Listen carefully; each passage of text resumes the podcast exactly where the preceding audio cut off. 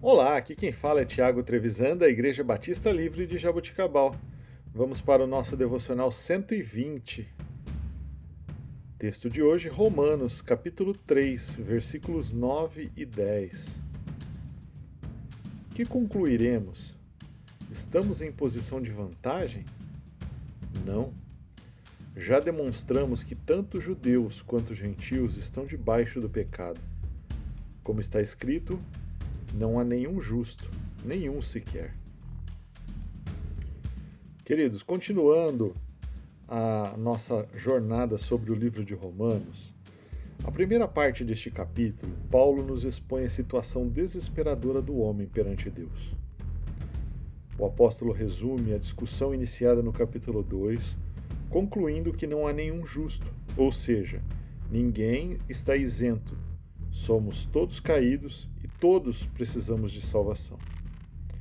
Se fingirmos sermos saudáveis e sem defeitos, apenas provamos que estamos nos recusando a enxergar a verdade. A renovação espiritual só pode começar depois de termos enxergado em nós mesmos os nossos erros e admitirmos isso. Neste trecho, lemos: o que se conclui é que nem judeus, nem gentios têm vantagem alguma, ou nenhum dos dois gozam de benefício algum por si mesmo. Não há nenhum justo, é a demonstração nua de toda a situação humana.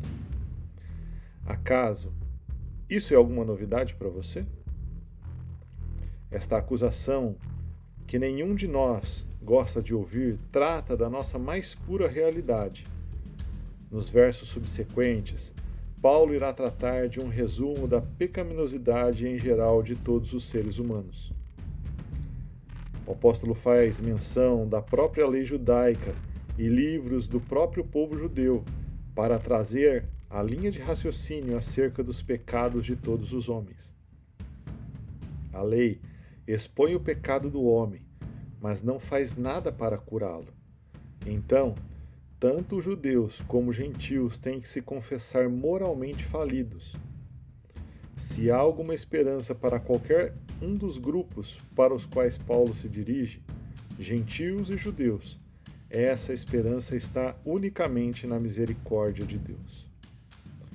Quando reconhecemos que estamos quebrantados e indefesos, Deus intervém e concede o auxílio do Espírito Santo. Fora deste caminho apresentado, não existe nenhuma condição do homem a chegar-se a Deus. É somente através do reconhecimento de seus pecados que poderá ser justificado. É o caminho através da fé em Jesus Cristo. E o mais impressionante, isso está aberto a todo que crê em Jesus. É Cristo que Deus expôs diante dos nossos olhos como aquele cuja morte sacrificial fez expiação pela nossa culpa e tirou de sobre nós a iminente recompensa por nossos pecados, ou seja, a morte eterna, e nos deu vida. É através da nossa fé na obra redentora de Cristo que temos paz com Deus. E não se esqueça, Jesus, esse mesmo que morreu por mim e por você, é a única solução para qualquer caos que estejamos vivendo. Deus abençoe o seu dia.